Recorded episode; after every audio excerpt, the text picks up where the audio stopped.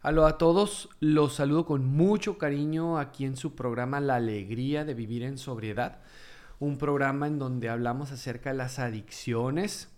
Y bueno, pues hoy tenemos, tenemos un invitado muy especial, el psicólogo Ismael Molina Cosío. Él viene aquí a compartirnos un temita eh, que tiene que ver con lo que es la terapia familiar sistémica. Él viene a hablarnos acerca de esta corriente psicológica. De hecho, él tiene una maestría en esta corriente psicológica. Y bueno, pues les damos la bienvenida a todos ustedes y te damos la bienvenida, Ismael. Yo soy el psicólogo Enrique Corral y pues vamos a comenzar. Eh, ¿Qué es la terapia familiar sistémica? Pero antes eh, que nada me gustaría que pues te, presentaras tú, nos, nos este, presentaras tus credenciales y nos hablaras un poquito acerca de, de este, eh, de lo que has estudiado y de tus especialidades. muy bien. hola, ¿qué tal a todos? como menciona aquí Enrique, pues soy terapeuta familiar de pareja, tengo una maestría en ello. Eh, trabajar en adicciones. Em, además de esto, pues también realizo otras actividades laborales como dar clases ah, en las carreras de criminología y psicología, este, pues en diversas materias, ¿no? Además, trabajar en los centros de rehabilitación, en situaciones de terapia individual, familiar, este, terapias grupales y todas estas actividades. Y pues la parte del consultorio, eh, de la consulta privada, ¿no? A, individual, pareja, familias. Además de esto, eh, tengo también un, este reconocimiento por parte de Ceneval de hace algunos años, Premio Nacional de Ceneval de Psicología, y este, pues unos diplomados también relacionados con este tema de adicciones. Ok, pues bienvenido Ismael y te damos las gracias por, venir a hablarnos un poquito acerca de, esta corriente psicológica que eh, llamada eh, terapia familiar sistémica. es, un nombre un poquito difícil de, de entender cuando, cuando no estás muy familiarizado con esto de la psicología. Eh, ¿Qué significa esta parte de que es eh, terapia familiar? Pues sí se entiende que es este, con la familia, eh, pero ¿por qué sistémica? ¿Qué significa esta parte de la sistémica? Okay. Yo, yo creo que hay que comenzar con la parte en la que toda terapia familiar es sistémica, ¿no? es, es imposible no pensar o no ver a la familia como un sistema y justamente a eso se refiere eh, la idea de que la familia es un sistema es porque es un conjunto de sus partes y cómo sus características interactúan entre sí. O sea, no es lo mismo poner, digamos, eh, las piezas de una computadora que comenzar a armarla y ver cómo interactúan estas partes, ¿no? Y nos dan todo lo que es el CPU o la capacidad que tiene el monitor. No es exactamente lo mismo con la familia, no es lo mismo poner cada una de esas partes, pero que no consideremos que sus características tienen una interacción y una afectación hacia las otras partes. Ok, eh, nosotros pues este, aquí pues nos dedicamos al tema de las adicciones. De hecho, eh, también quisiera mencionar que, que, tú eres parte del equipo de aquí de, de nuestra institución de Misión SOE, de Casa SOE. Eh, en cuanto a las adicciones, ¿Qué relación tiene la terapia familiar sistémica? Mucho se habla acerca de cómo el usuario, el adicto, ¿verdad? Eh, afecta a la familia. su, comportamiento adictivo eh, afecta de manera negativa a la familia. Genera cierta neurosis en la familia. Eh, pero poco se habla acerca de cómo la familia también afecta al, al usuario, ¿no? Sí. De hecho, la visión sistémica con la que nosotros entendemos los fenómenos psicológicos que ocurren entre cada, cada persona es el hecho de que el individuo por sí mismo no, no podemos cerrarnos a solamente estudiarlo a él, ¿no? Y, ok, entendemos la parte biológica, eh, entendemos que puede existir estos trastornos, pero que incluso estos trastornos tienen una, digamos, eh, origen relacionado con aspectos de la interacción familiar más allá de solamente la genética, ¿no? Entonces es ahí donde la, familia puede llegar a ser bastante influyente, no determinante, la familia no determina absolutamente nada, no determina eh, que el, camino de la vida de una persona termine en algo en particular, pero definitivamente puede influir mucho, puede empujar, puede generar, que es de hecho como comienzan los estudios de la terapia familiar, cuando se empieza a trabajar con, familias donde eh, se encontraban con personas con problemas de esquizofrenia, que se, se ponían, digamos, de alguna forma estable y que regresar a sus familias, digamos, votaban otra vez, ¿no? estas eh, características eh, paranoides, esquizoides y toda esta parte, votaban a regresar en la familia. Entonces decían, ¿qué pasa con, este, con esta persona? ¿Por qué con nosotros está relativamente estable? ¿Y por qué cuando va con la familia, ¡pum!, vota, ¿no? Y es lo mismo que pasa en este tema de adicciones, ¿no? Podemos realizar un trabajo súper bueno o muy bueno, de calidad, con los muchachos, pero si la familia no realiza cambios, si la familia se mantiene con las mismas reglas, normas, este, límites, eh, se comunican de la misma manera, pues entonces es prácticamente uno contra el mundo, ¿no? Ok. Entonces, ¿es un factor de riesgo la familia? Sí. En algunas ocasiones, sobre todo cuando no se conoce acerca de la temática. Sí. Cuando la familia no se prepara, ¿no? Para abordar una situación, este, eh, de... Se dice que la adicción es el síntoma que brota de, de un sistema quebrantado, ¿no? De un sistema este, dañado, ¿no? Ponías el ejemplo ahorita de la computadora. Si hay una parte de la computadora que no funciona, eh, esa parte va a afectar a, la dinámica, ¿no? De las demás partes, ¿no? Y, y, lo curioso es que podrías decir, bueno, pues cambio la parte, ¿no? le quito la tarjeta de video, la cambio y ya. Pero con mi familia no puedo hacer eso, ¿no? Con la familia no puedo hacer eso. Yo no puedo quitar un miembro y meter a otro, ay, vamos a adoptar a otro hijo, ¿no? Pues no podemos hacerlo así. Entonces, definitivamente, este componente que sale de la familia cuando en muchas ocasiones es internado, que regresa con algunas características, tampoco regresa totalmente cambiado, ¿no? Pero que sí regresa con cambios eh, beneficiosos para su propia vida y la, y la vida de la familia, pues también tendría que la familia presentar cambios en los que se puedan entender estas características, digamos, nuevas, entre comillas, y este, también ser capaz de, implementar estrategias diferentes y nuevas, ¿no? vamos a lo mismo, no, podemos regresar eh, al mismo sistema con las mismas características porque vamos a tener los mismos resultados.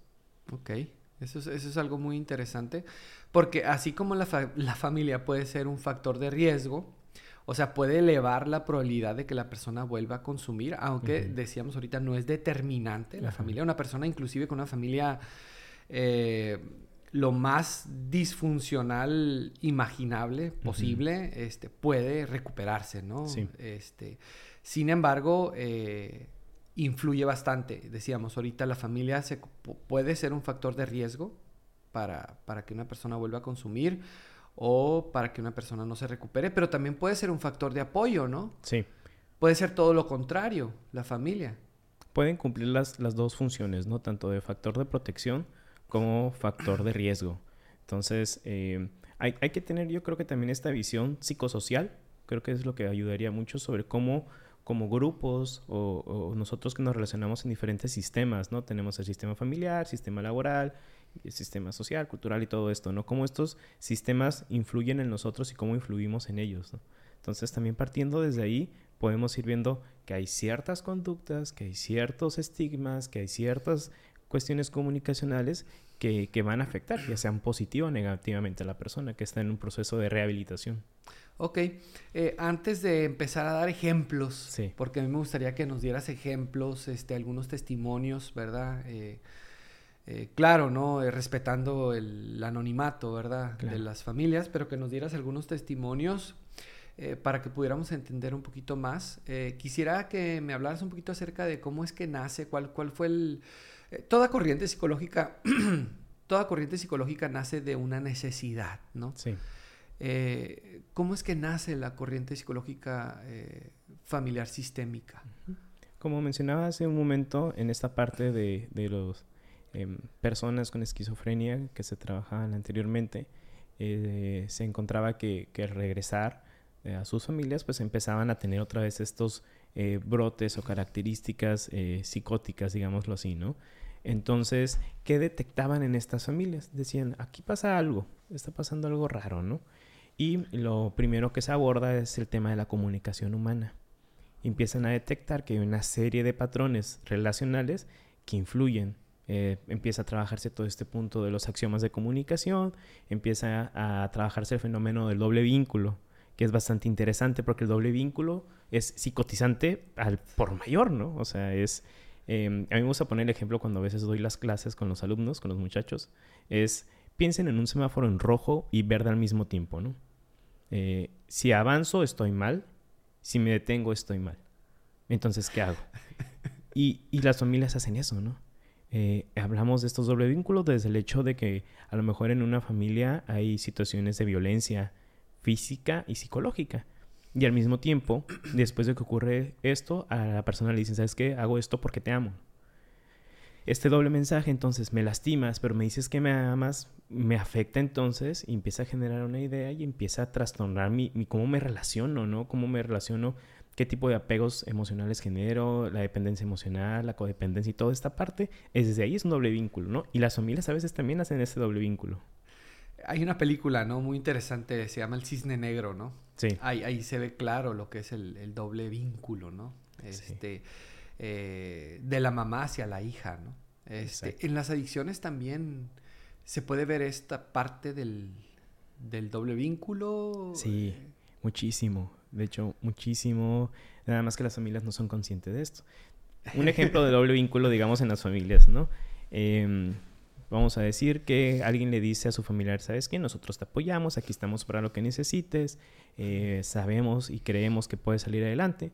Sin embargo, este, ante cualquier señal de riesgo o, de idea de que haya recaído o que está haciendo malas cosas, atacan, ¿no? Entonces, por una parte te digo que tienes nuestro apoyo, pero la menor provocación, comienzo a atacarte, comienzo a criticarte, comienzo a decirte que no has cambiado, que sigues haciendo lo mismo, que eres pum, pum, pum, pum. Entonces, como usuario en recuperación, yo ya no entiendo si mi familia está en mi contra o a mi favor, pues. Entonces, ¿qué pasa? Empiezan actitudes retadoras, ¿no? Empiezan situaciones en las que a lo mejor, en lugar de decir, ah, ok, siento el apoyo de mi familia, es me siento que me están atacando y me, pues me voy a poner en su contra de alguna forma, ¿no? Entonces es el doble mensaje que muchas veces se manda, ¿no? Sí. Que se maneja eh, entre las familias, ¿no? Ahorita, no sé, por poner un ejemplo, no sé si esté bien. Eh, Ay, la llevas, mijito, te felicito, qué bueno que este, eh, estás aceptando, que tienes un problema, porque realmente estás muy mal. Eh, hemos visto, ¿verdad?, que has fracasado en todo lo que has hecho, este, no sé, ahí, como ves, ¿no? Por un lado te, está, te estoy diciendo, ¿sabes qué? Em, felicidades, este, vas muy bien, pero por otro, por otro lado te estoy recordando todas las veces que, que has fracasado, ¿no? Este, espero que esta sea la buena, este, queremos confiar en ti, ¿verdad? Fíjate, eh, pienso en el, en el, doble vínculo de familias eh, o familiares codependientes donde le dicen a la persona, ¿sabes qué? Ahorita que hablabas de la confianza, ¿no? Em, confiamos en que tienes la capacidad para salir adelante, pero cada vez que tú intentas alguna conducta de independencia, decir, me voy a ir de casa, eh, porque me quiero independizar porque ya, ya tengo cierta edad, eh, quiero trabajar, quiero irme a otro lugar, no, no puedes, es peligroso. No, no, no, no, no lo hagas. Es, es que el mundo es muy complicado y, y no vas a poder con esto, ¿no? Entonces, yo por una parte te decía, sí puedes y te echamos porras, pero por otro te digo, ¿sabes qué? No. Entonces e, está complicado, pues entonces ahí la persona puede decir, entonces me quedo, pero si me quedo, entonces sigo, sigo haciendo lo mismo, pero si quieres algo diferente me dices que no lo haga, entonces es la parte donde el doble vínculo por ahí este, se, se refleja, ¿no? Y es algo inconsciente. Sí decías ahorita, ¿no? Este, la familia, si no hace consciente esta parte, va a seguir este, eh, dando ese doble mensaje al usuario y esto le va a provocar mucha confusión al usuario, ¿no? Una de las quejas principales que yo he visto cuando los muchachos egresan de, de una institución es el que las familias constantemente los están vigilando, ¿no? Como, como como si fueran detectives, policías, y dónde andabas, y por qué llegaste tan tarde, y con quién estabas hablando, y eh, eh, esa presión que muchas veces ellos, ellos sienten cuando, cuando egresan de un lugar. Sobre todo entonces ya entraremos en un asunto de la hipervigilancia que puede tener la, la, la familia hacia el usuario, ¿no? En el que realmente esta sea una conducta que ya hacen desde antes del proceso de rehabilitación. Entonces, si antes no les funcionó, ¿por qué habría de funcionarles ahorita? Em, en uno de los modelos de terapia familiar se habla acerca de las soluciones intentadas fallidas y es cuántas cosas las familias han intentado Y a pesar de que tienen 10 años intentándolo de la misma manera, se siguen aferrando a que funcione cuando nunca ha funcionado, ¿no? Entonces, estas soluciones intentadas fallidas, eh, pues se tienen que ser conscientes, ¿no? Porque si no es un ciclo que se va a seguir repitiendo, Es un ciclo, exactamente, ¿no? Entonces, tenemos que romper el ciclo. Y en este punto es hacer algo distinto. Si antes tú utilizabas, no sé, la hipervigilancia, el estarle marcando cada rato a tu hijo, a ver dónde está, dónde está, dónde está, y lo único que ha generado es la resistencia de tu hijo o de tu esposo o de tu hermano acerca de eh, sentirse como parte de un equipo en el que estamos trabajando una abstinencia, pues entonces, eh, pues dejar de hacerlo, ¿no? Claro, y la experiencia no lo, no lo dice, ¿no? O sea, por el hecho de que lo estés vigilando constantemente o, por estarlo monitoreando constantemente, eh, el hecho de que lo hagas no significa que, que, se va a prevenir una recaída, ¿no? O sea, el usuario lo estés vigilando, no lo estés vigilando. Si va a recaer, si ya está decidido a volver a usar, pues va a volver a usar, ¿no? Sí, hay un libro, eh, no recuerdo exactamente su nombre, eh, no necesariamente es, es, una lectura sistémica, pero habla acerca de la relación de padres e hijos. Creo que se llama Mi hijo, mi espejo. Y hay una parte donde se menciona este asunto de que tu hijo, eh, cuando está decidido a hacer algo, aunque la haga, lo hará a, a tus espaldas, contra ti, pese a ti y sobre ti. Entonces es bien interesante eh, cómo se menciona esa parte de que es imposible tener el control sobre los hijos, sobre el esposo, sobre el hermano. O sea, por más que entendemos eh, que, que funcionamos como un sistema, pues no, no podemos estar por encima de, la individualidad de la otra persona. Y eso eh, se lo decimos mucho a las familias que muestran rasgos de sobreprotección y de una codependencia súper grande, que es tu familiar no va a mejorar si tú estás encima de él, porque llevas 25 años encima de tu hijo, ¿no? Y sigue haciendo lo mismo. Le sigues resolviendo los problemas a la menor provocación, ¿no? Claro. Este, la autora es Marta Alicia Chávez, mm, de Tu hijo, mi espejo, así se llama el libro, creo o así, ¿no? Ajá, por ahí va el nombre, ¿no? No recuerdo y, con ese Y déjame ver a checar cómo se llama el libro. El libro se llama Tu hijo, tu espejo. Ah, así se llama, tu Hijo, tu espejo, sí. Y es donde habla acerca de que ella vivió esa situación de las adicciones con su hijo, ¿no? Y ella decía, o sea, mi hijo se convirtió en mi maestro. Si no hubiera sido por mi hijo, yo no hubiera investigado, yo no hubiera aprendido, yo no me hubiera dado cuenta. Entonces, este, eh, hablando un poquito acerca de esto, por eso es importante la terapia familiar sistémica, ¿no? Para que las personas hagan consciente eh, las, el, rol que están tomando y, que está o puede estar perjudicando al usuario. Y también para que, pues para que se aprenda, ¿no? Este, una psicoeducación. Sí, definitivamente. De hecho, por ejemplo, eh, hay muchos casos también de, de familias donde solamente se involucra uno, la mamá típico. Lamentablemente en la cultura mexicana es la mamá la que da la cara por, por los hijos en muchas ocasiones, ¿no? Entonces, típico eh, em, situación en la que mamá es la que está al pendiente de su hijo en un proceso de rehabilitación y el papá ni sus luces, ¿no? No se presenta, no sabemos, es más, es, pareciera que ni está. Y a este tipo de, de dinámica familiar le llamamos como eh, miembro periférico, ¿no? Ok. Está como a la deriva, lejos de la situación. Entonces, eh, resulta que pues la mamá se compromete, hace cambios, va a grupos, a la non y todo esto, pero el usuario sale y aunque mamá presenta ciertos cambios, papá sigue siendo el mismo.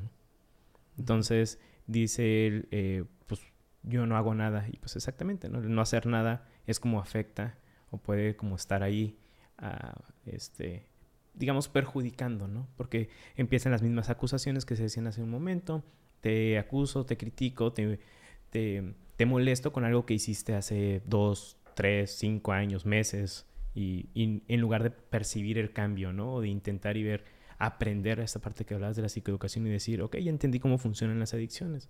Y entiendo que a lo mejor no, no necesariamente es una decisión, porque desde ahí partimos. Mucha gente dice, es que es adicto porque quiere serlo, ¿no? No deja de consumir nada más porque no quiere, ¿no? Que se ponga a trabajar para que se le quite la adicción. Pues si fuera tan sencillo, pues no tendríamos este problema, ¿no? yo me acuerdo que una vez mencionaste que eh, se habla mucho de, este, tenemos, o mi hijo tiene un problema de adicción, mi esposo tiene un problema de adicción, pero pocas veces se hace consciente esta parte de, tenemos como familia un problema de adicción. Sí. Tenemos como familia un miembro que tiene un problema de adicción, ¿no?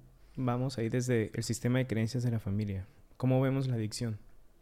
¿Cómo estamos quizás como familia acostumbrados a que ver que esto, em, pues, nos da vergüenza, ¿no?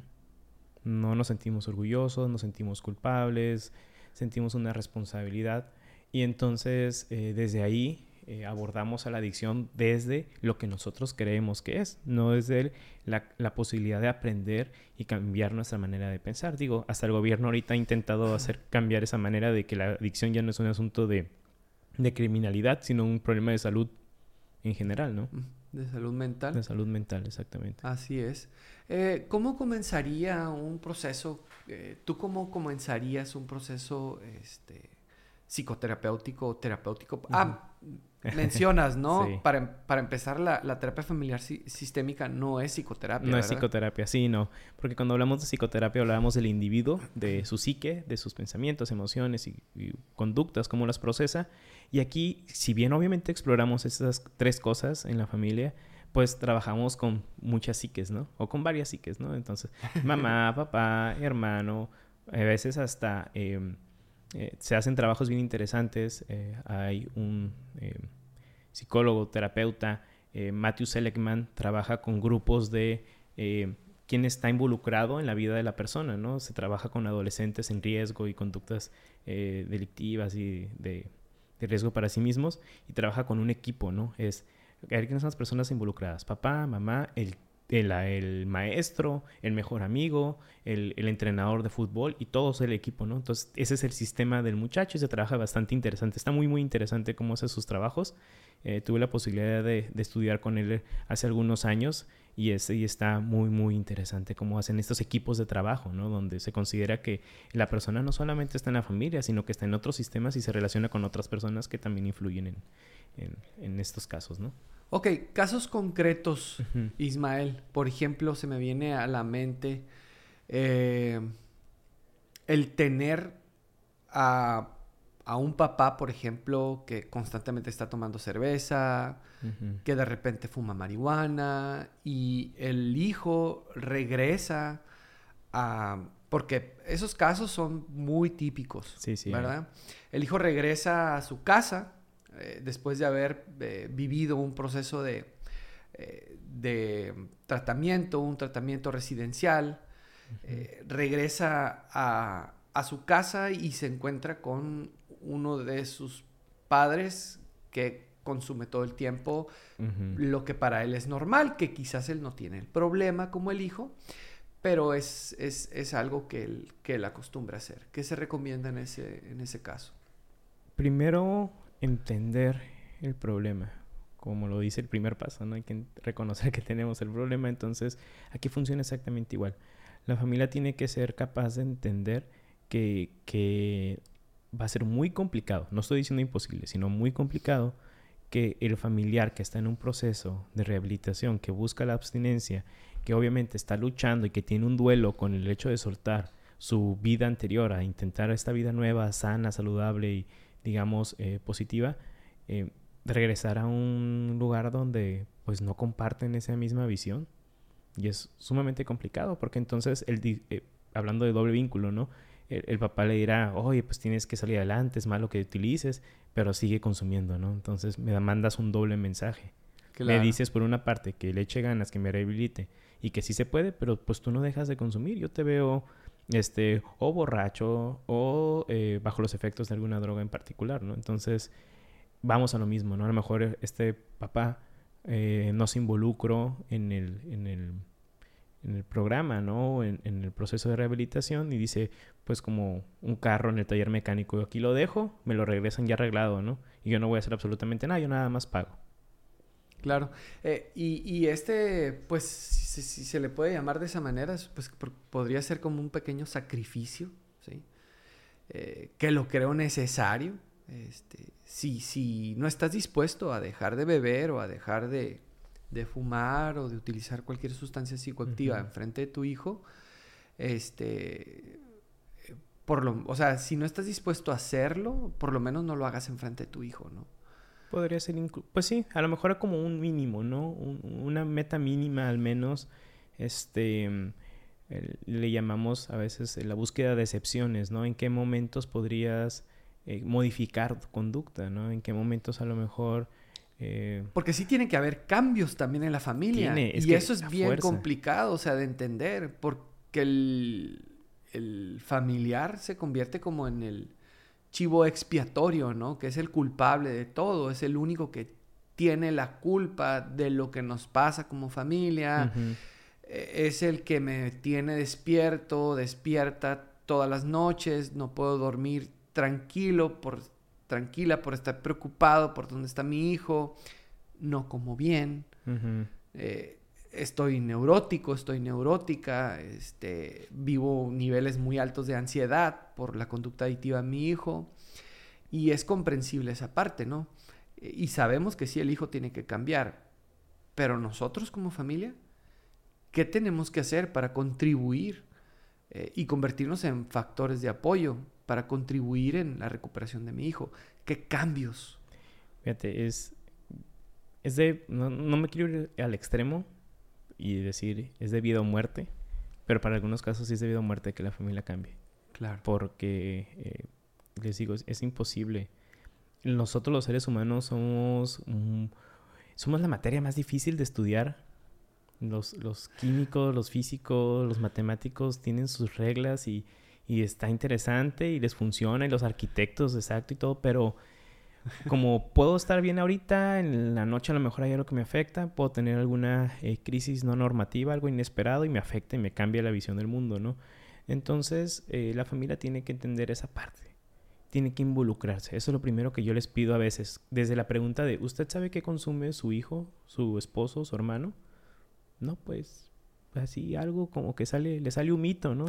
Entonces, a ver, vamos a revisar, ¿no? Entonces, eh, desde ahí, hay que, eh, esta parte psicoeducativa es sumamente importante.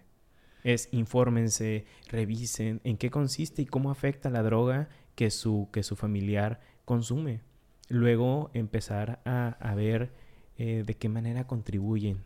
Yo a veces se los menciono a las parejas, ¿no? Ante un problema hay dos involucrados al menos, ¿no? Entonces, qué es lo que estás haciendo tú que contribuye a que el problema siga existiendo. Entonces, ¿de qué manera tú contribuyes o consideras que afectas a tu, a tu familiar? Y luego también podemos trabajar desde de qué manera crees que tú puedes beneficiar, ¿no? Entonces, marcamos como las funciones dentro de la familia en la cuestión del apoyo, ¿no?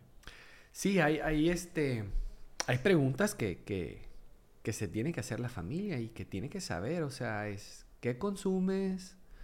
¿Qué consume tu familiar? Eh, ¿Por qué consume tu familiar? ¿Para qué consume? ¿Para qué consume tu familiar? Este, ¿De qué le sirve consumir a tu familiar? ¿De qué quiere escapar consumiendo tu familiar? Sí. Eh, son preguntas básicas, ¿no? Que se tienen que saber de cajón, o sea...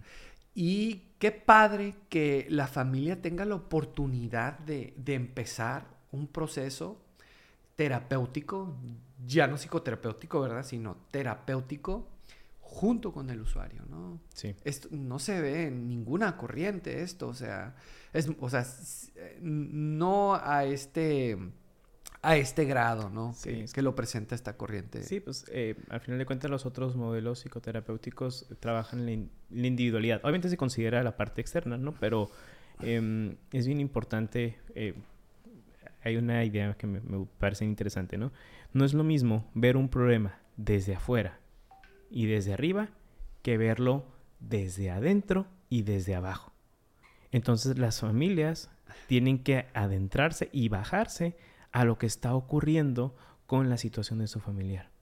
Porque este, si bien es una situación de individualidad, porque es el que tiene la adicción, la familia también presenta una adicción, presenta una serie, le llaman los, pues, coadictos, ¿no? También.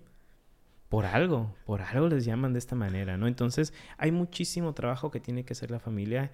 A veces eh, me comentan, pues, cómo trabajamos y les digo, después de identificar como ciertos patrones, les digo, ok, ¿saben qué? Necesitan trabajar algunos de manera individual y mientras están haciendo esto de manera individual, nos estamos viendo cada cierto tiempo, ¿no? Detectando estos patrones relacionales, ¿no?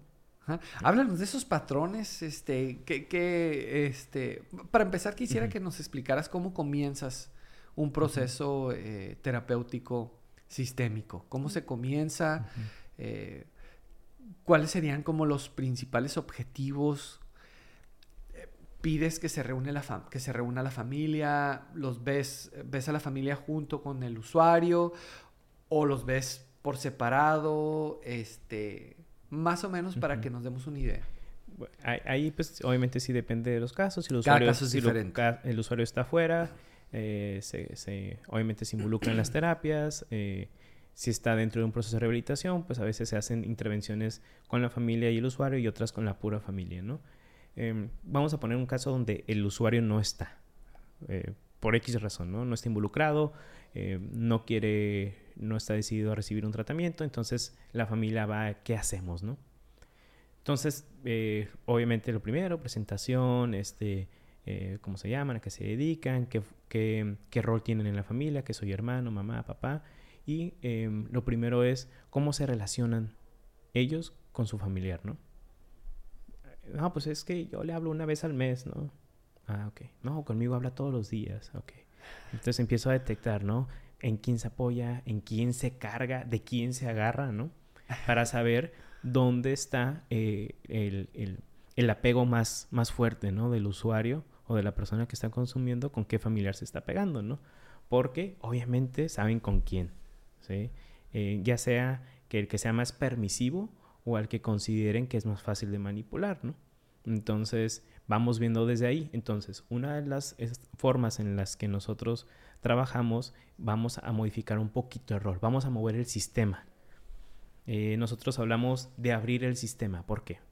Muchas familias están muy cerradas a permitir la entrada de información y es, es que nosotros llevamos 15 años siendo así y así somos todos y, y se cierran, ¿no?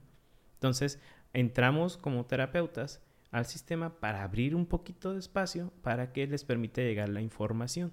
Entonces, a ver, eh, usted, señora, ¿no? Que, vemos que es la más apegada, es la que ha ido a los cinco procesos de rehabilitación de su hijo, siempre está ahí cada domingo.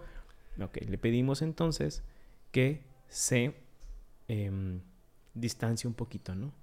Está demasiada eh, sobreinvolucrada en el asunto, entonces que se distancie y los periféricos que se metan un poquito más, ¿no? Entonces, a ver, señora, eh, dele la oportunidad de que el día domingo pues vaya otra persona, ¿no? ya vemos, ¿no? Pues quién está interesado. Y vamos viendo. Al final se trata de roles, funciones y límites, que es la parte este, estructural de la terapia familiar, ¿no? que es este, la, la parte, eh, digamos, como más popular. La columna vertebral. Sí, y, popular y, y, que muchas personas eh, a veces se les pasan, ¿no? Como dices, roles. Roles, funciones, y, límites. Y límites, ¿no? Ok. Sí, entonces, por ejemplo, ya podemos trabajar con la familia, y ya de ahí, ¿no? Ya se cambia un poquito el sistema, un, poquito en la cuestión de la relación con la persona que está consumiendo y ahora vamos a tratar de reconfigurar a la familia, ¿no? Obviamente, y yo también les digo porque a veces me ponen en una posición de expertez y no va por ahí, a lo mejor yo sé ciertas teorías y estas cosas, pero quienes conocen a la familia son ellos, ¿no? Entonces, explíquenme para ver cómo podemos resolver juntos eh, los problemas de esta familia, ¿no? porque entonces incluso ahí mismo a veces eh, desde cómo se sientan, en qué posiciones se están acomodando, quién habla o quién deja de hablar en las sesiones, porque ahí mismo los periféricos se reflejan muchísimo, ¿no? O sea, resulta que la señora toda la sesión se la pasó hablando, ¿no? Y a veces es como, a ver, vamos a darle oportunidad a otros, porque hablamos de una visión este, total. Necesitamos las visiones de todos, ¿no? Hablamos de un discurso de circularidad donde qué opinas de lo que dijo y qué opinas tú y tú. Entonces todas las visiones son importantes para co-construir juntos esta visión de la familia, ¿no? Del problema, cómo lo estamos percibiendo y vamos a lo mismo que ese hace rato, qué estoy haciendo yo que contribuye a este problema, ¿no? Y a veces cuando se le se trabaja con este tema con la familia es, no, pues es que yo estoy siempre le resuelvo o yo estoy siempre ahí con él y yo le estoy preguntando y estoy detrás o sabes que yo tengo dos años sin verlo, ¿no? Entonces, todo ese tipo de cosas pueden estarse trabajando, ¿no? Hay, hay como vertientes, ¿no? Eh, se dice que la, enfermedad de las adicciones es multifactorial, ¿no? O sea, son, son muchos factores los que afectan, eh, influyen para que una persona termine teniendo un problema de, adicción, ¿no? Un trastorno por uso de sustancias. Pero yo siempre he creído también, no sé qué opines tú, que así como la adicción es multifactorial, también la recuperación es multifactorial. Sí. ¿no? Sí, definitivamente. Entonces, yo lo que estoy entendiendo es de que esta, lo, que, lo que hace la terapia familiar eh, sistémica es como preparar el, campo, ¿no? Para que las probabilidades de que la persona se recupere sean cada vez mayores. Y, tú hablabas ahorita acerca de este eh, el usuario en, en, quién, en quién se reclina más, este, hacia dónde se inclina más, ¿no? Eh, porque muchas veces el usuario sabe cómo manipular, cómo chantajear y cómo eh, defender su enfermedad, ¿no? a, a, todo lo que, ¿verdad? A todo lo que da, ¿no? Mm, sin embargo, aquí la idea es este, que la familia se convierta en un factor de apoyo y que termine siendo una red de apoyo para él, ¿no? Sí. Y, yo creo que este concepto es bien importante, red de apoyo, ¿no? Si entendemos la red, por ejemplo, de los trapecistas, ¿qué función tiene? La red le salva las vidas en muchas ocasiones, ¿no? Entonces, la red, digamos que se cae, ¿no? Y, y entonces lo que hace es resortearlo, ¿no? Entonces caes, te sostengo y te pum, te levanto, te puedo impulsar. Y la red de apoyo para las personas en general, no solamente la familia, digamos, de sangre, sabemos que hay distintos tipos de familias, este, eh, puede cumplir esa función, pero tampoco depende de ellos, pero sí influyen muchísimo. Si esa red no está fuerte, ¡pa!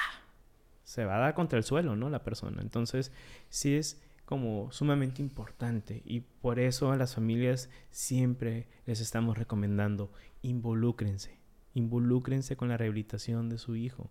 Vayan a los grupos, vean videos, escuchen podcasts, eh, lean mucho, o sea, involúcrense, pero traten de que se lo, hagan, lo hagan todos, ¿no? Porque les digo, a veces es uno, uno nada más. A los demás ya se cansaron, ya están hasta el gorro y a lo mejor es parte también, ¿no?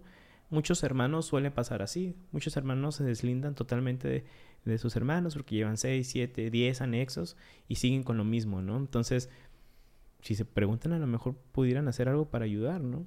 A lo mejor también se entiende y creo que no podemos obligar a nadie a que por su bien están decidiendo alejarse del problema. También eh, creo que es muy válido. Eh, soy mucho de la idea de que si no aporta a nuestras vidas, pues no tenemos la, la, la obligación de estar ahí, ¿no? Entonces, si las personas por su salud mental y física deciden alejarse del problema, pues ahora sí que están en todo su derecho. No podemos obligar a nadie, ¿no? Y trabajamos con los que estén. Pero, pero qué difícil es ver que se está destruyendo tu hermano y, ¿verdad? Quedarte cruzado de brazos, ¿no? Yo soy de la idea de que eh, en cuanto a los temas de salud, eh, física o mental, uno nunca debe dejar de luchar. Uno nunca debe dejar de luchar, ¿no? Eh, sin embargo, pues también se entiende esta parte, ¿no? ahorita decías acerca de la red, ¿no? Mentalizarnos, que la familia se mentalice, también es para esto, o sea, porque que pues esto no va a ser fácil, no va a ser sencillo. Eh, hay personas que luchan contra el cáncer 10, 15 años. Algunos salen victoriosos, algunos este, mueren, pero mueren luchando, ¿no? Eh, entonces, yo pienso que en las adicciones es, es algo muy parecido. No sabemos en qué momento se va a dar el, pues yo lo llamo así como un milagro, ¿no? No sabemos en qué momento se va a dar este, el milagro. Eh, sin embargo, eh, la posibilidad de que se dé ahí siempre va a estar, siempre va a estar, ¿no? Eh, no sabemos en qué momento, pero sí, hay que mentalizarnos de que, así como el ejemplo que pusiste, o sea, va a haber caídas, Va a haber caídas, va a haber momentos en donde el usuario eh, va a tropezar, va a recaer. En los procesos, eh, ningún proceso es perfecto, ¿no? Eh, ni, ni, el proceso del usuario, ni el proceso tampoco del, de la familia, ¿no? Y también, pues, ningún proceso te garantiza. sí. Eh, estamos hablando de que esto eh, pues ha, ha, ido evolucionando, ¿no? En la intervención, en el trabajo con, con, con, los problemas de salud mental, ha ido evolucionando, ya cada vez tenemos más teorías, más intervenciones, más formas de trabajar. Y pues hasta el momento no tenemos la, la respuesta total, ¿no? Pero pues seguimos trabajando para poder para aumentar las probabilidades. Para aumentar las probabilidades, ¿no? De que una este, persona se recupere. Definitivamente tiene más probabilidad quien trabaja todos estos elementos que hemos comentado a quien no lo hace, ¿no? Eh, qué difícil es involucrar a la familia, sobre todo cuando el usuario eh, se encuentra internado en un centro de rehabilitación. E, es complicado, ¿verdad? Este, que la familia, la familia pues descansa, sí, definitivamente hay que decirlo, cuando una persona está dentro de una institución y, se encuentra sin consumir, eh, la familia descansa, ¿no? Eh, porque es muy desgastante eh, cuando quieres a la persona, cuando tu ser amado se está destruyendo y está en peligro su, su vida, su salud física y mental eh, es muy desgastante y cuando la persona está en un lugar, en un lugar protegido es, es más cómodo para la familia. Eh, es difícil que se involucre la familia. Es difícil porque, ¿verdad? Este, dice ahorita, pues ahí está y ahí que me resuelvan. A mí, ¿no? Eh, tengo la esperanza y la fe de que resuelvan, ¿no? Y eso lo vemos mucho en el centro de rehabilitación. Por ejemplo, tenemos 50, 60 usuarios. De esos 50, 60, solamente vemos que asisten a la terapia grupal, que asisten a los temas, que asisten a, terapia. Yo creo que la mitad de los, de los familiares de los usuarios, la otra mitad no, no quieren dedicarle tiempo a esto. Y fíjate ahorita que mencionas acerca del, de, digamos, la tranquilidad que puede tener la familia o que descansen. Lo curioso es que muchas veces no descansan, ¿sabes? Porque eh, las cuestiones de la culpa que a veces cargan los miembros de la familia, la culpabilidad es sumamente grande. Tal es el grado que muchas familias se privan de disfrutar o de seguir adelante con sus vidas, que es otra recomendación también. Este, su vida no se detiene cuando su familiar está internado, ¿no? Su vida sigue. Solo tienen em, esta situación que abordar todos, pero eh, es impresionante la cantidad de familiares que dicen, ya no salgo, ya no convivo, con mis otros miembros, con mis otros hijos, ya no salimos, em, ya como pareja estamos teniendo problemas, mi esposo y yo, este, ya hace meses que no hablo con mis amigos o amigas, ¿no? Entonces pareciera que para muchas personas internar a un familiar es, o el problema de adicciones es, ¡pum!, se acabó el mundo, ¿no? Una visión de túnel donde lo único ahorita que importa es la vida de él, ¿no? Y ese reclamo de muchos hermanos a veces, que por eso también se alejan, ¿no? pues se le has brindado toda la atención a mi hermano y a nosotros pues ni tomaste en cuenta, ¿no? Entonces la culpabilidad es un trabajo también sumamente importante para las familias, trabajar la culpa de los miembros y de la familia en general, ¿no? Porque también a veces a través de esa misma culpa, eh, pues sobrepapachan, ¿no? Entonces la sobreprotección, solucionar problemas, no quiero que sufra, y ahí vamos, ¿no? Entonces uno de los temas, temas en común también de las familias es la culpabilidad. Claro. Háblanos un poquito acerca de los límites, ya que tocaste el tema. Eh, ¿En qué sentido eh, los límites? ¿En qué sentido se ponen los límites? ¿En qué momento se ponen límites? ¿Hasta dónde puede llegar la familia? ¿Hasta dónde puede permitir la familia que el usuario llegue también? Eh, ¿A qué te refieres con los límites? Los límites, digamos que son las fronteras este, que hay entre ciertas eh, cosas que se permiten o no en casa. Digo, no solamente en casa, sino a nivel personal, ¿no? También yo tengo límites con las, con las personas con las que me relaciono, ¿no? Con mis jefes, con mis compañeros. Hay un límite hasta donde pueden pasar, ¿no? Y en la familia es lo mismo. Hay un límite hasta donde los miembros de la familia pueden llegar a pasar, ¿no? Vámonos desde una cuestión de respeto. ¿Sabes qué? Este, en el momento que tú eh, me, me agredas verbalmente, me levantes la voz. Me levantes la voz, me digas groserías. Pues ahora sí que eh, empleamos alguna alguna consecuencia, ¿no? Algunas familias dicen, ¿sabes qué? Pues no respetas las reglas de la casa, los límites de la casa, pues te vas, a otro lugar, ¿no? Este, a veces es un aspecto de, hey, te pasaste, ¿no? Tenemos que hablar, ¿no? Este, entonces, aquí hablamos de que algunos límites eh, no llegan a ser claros. Le llevamos límites difusos, ¿no? Eh, entonces, el ideal es ser claro. ¿Qué está permitido? ¿Hasta dónde está permitido? ¿Y qué va a pasar si este límite se, se transgrede, ¿no? Entonces, vamos a ser claros con esto. Eso es bien importante también desde la crianza infantil, ¿no? O sea, ¿qué está permitido que el niño haga o no haga? Entonces, si, si el límite es difuso, el niño, el hijo, el adolescente o incluso a veces hasta las parejas no dicen, pues es que a veces sí, a veces no, no sé cómo, ¿no? No sé hasta dónde puedo llegar, entonces yo voy a seguirle dando hasta, hasta donde se pueda, ¿no? Una típica, eh, horarios de llegada de casa, ¿no? De los hijos. ¿A qué horas está permitido llegar? 9 de la noche, 12 de la noche, este, si no vas a venir, pues marcas, mandas mensaje, entonces, esas cosas, si no se respetan, ok, ¿cuál es la consecuencia? Porque si yo sigo permitiendo, permitiendo, permitiendo, pues permisividad, ¿no? La permisividad genera que la persona haga lo que quiera, ¿no? Y luego, para mí como papá, va a ser bien difícil eh, intentar más adelante, digamos, establecer esos límites porque ya no tuve una cierta palabra, ¿no? Entonces yo ya no fui claro con estos límites y por lo tanto la persona que tenía que entenderlo, este, pues le valen, ¿no? Además de que los límites, si son diferentes para cada miembro, también afectan, ¿no? Claro. No, y hay límites este, que son bien obvios, ¿no? O sea, yo, yo, por ejemplo, yo les digo a las familias, o sea, a mí no se me hace justo que, que el hijo, que el esposo constantemente esté llevando, por ejemplo, drogas a la casa. O sea, ¿por qué tengo que yo soportar?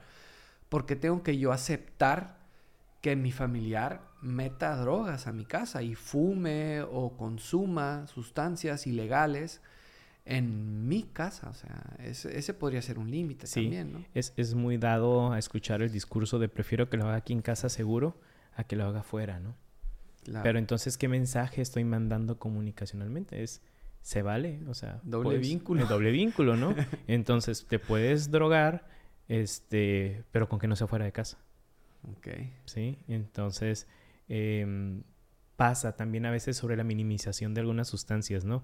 Eh, no quiero, o sea, está prohibido el cristal, pero puedes fumar marihuana y puedes tomar, ¿no? Sin saber que pues, estas sustancias también se interrelacionan, ¿no? Cuando se tiene el problema de la adicción. Cuando se tiene el problema de adicción, exactamente. Eh, otro límite que se me viene a la mente también, el, de repente se te empiezan a desaparecer las cosas de la casa, ¿no? O sea, ya te está robando tu hijo, eh, ya está yendo a empeñar tu computadora, tus alhajas, ya las vendió y con ese dinero pues lógicamente va, va a consumir, ¿no? Hay una película, Requiem for a Dream, ah, sí, de Jared Este, la primera escena, ¿no? Eh, es una discusión entre él y su mamá donde va y se roba la televisión, va y le empeña y, y es el ciclo interminable de esa familia, ¿no? Este, se roba cosas, va, las empeña, la señora va y saca la televisión y pasa lo mismo. Y otra vez, ¿no? Total para conseguir dinero para su droga. Así es. Entonces ese podría ser otro límite. Sí. Eh, los abusos, como decías ahorita, ¿no? O sea, el abuso verbal, físico, ese es un límite este súper importante, ¿no? Ya cuando la persona ya está agrediendo físicamente, eh, definitivamente ahí sí se tiene que tomar cartas en el asunto, ¿no? Y a veces para la familia es bien difícil aceptar el aspecto legal y tener que decirle a la familia de que se tiene que hacer una intervención legal, que eh, hay casos en, el tutelar de menores de muchachos que, que lamentablemente pues hicieron cosas bastante graves hacia sus padres o sus familiares por situaciones de adicciones y porque nunca hubo un antecedente de violencia, pues, ante, ante la policía. Sabemos que ahí el gobierno y las instituciones pueden fallar, ¿no? Pero sí a veces es bien difícil para la familia decir, ¿cómo que voy a denunciar a mi hijo? ¿Cómo que voy a poner una orden de restricción con mi hijo? ¿Cómo es que voy a hacer esto? Híjole, pues lamentablemente a veces ese es el límite, porque los otros límites ya no funcionaron.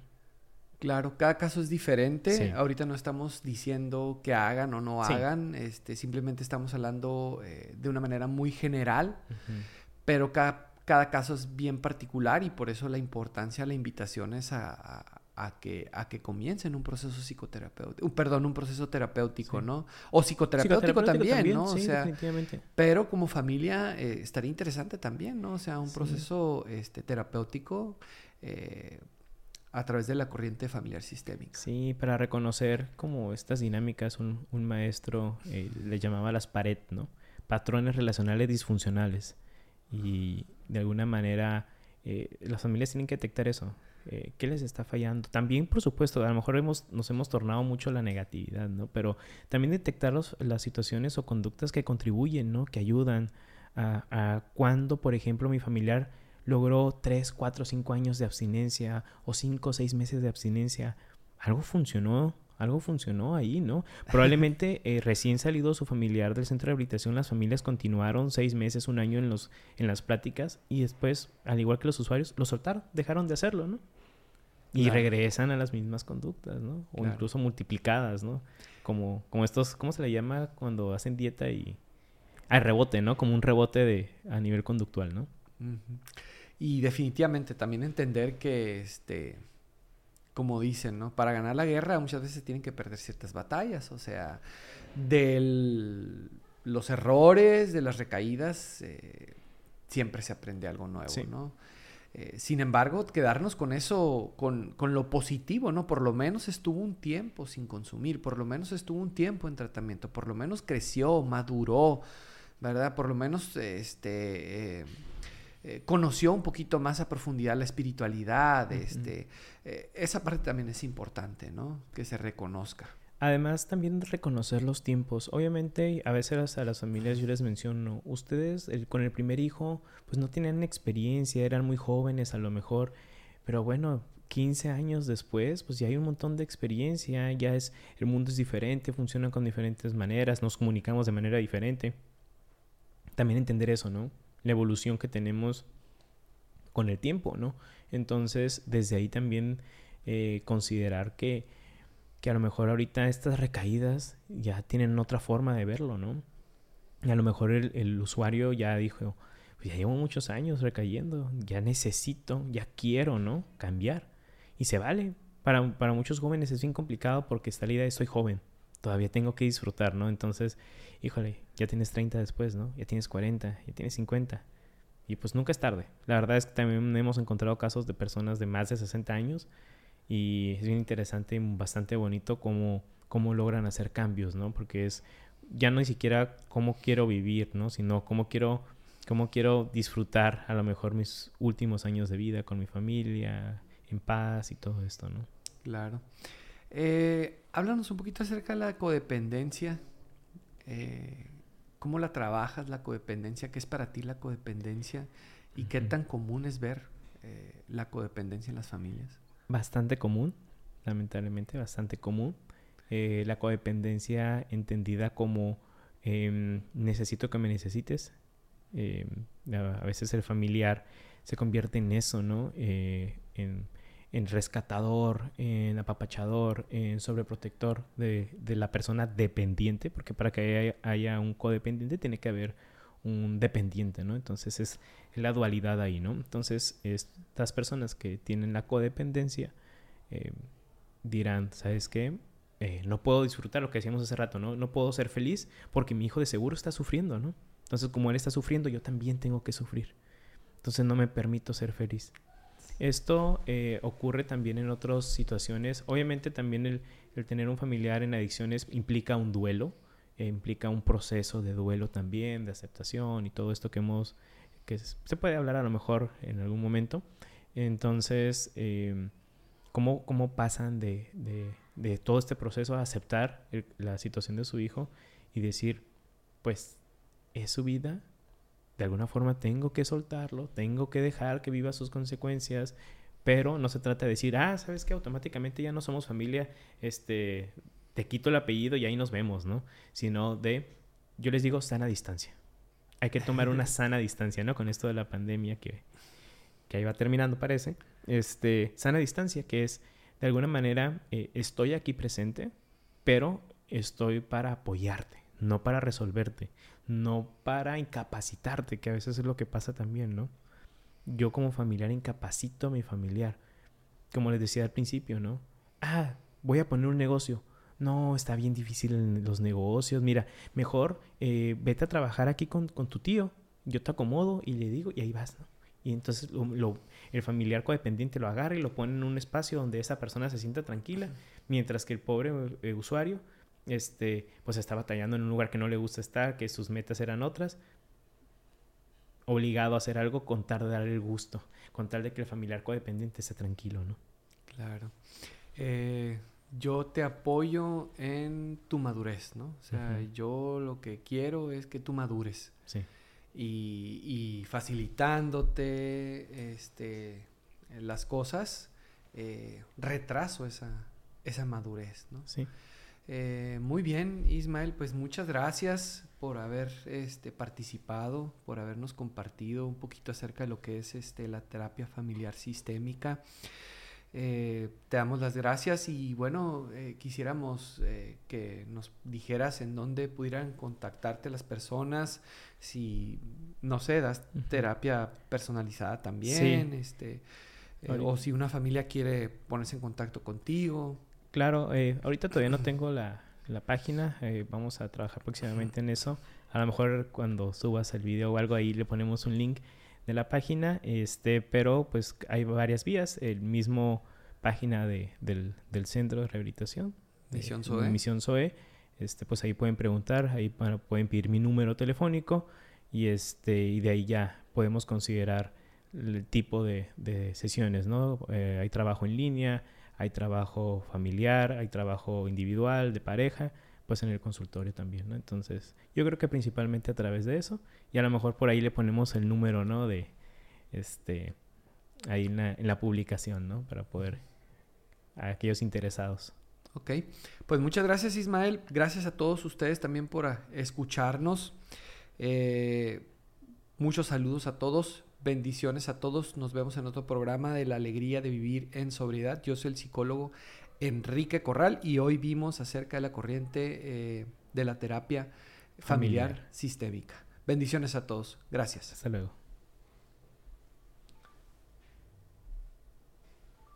¿Qué tal? Muy bien, me gustó bastante, fíjate. La verdad, sí.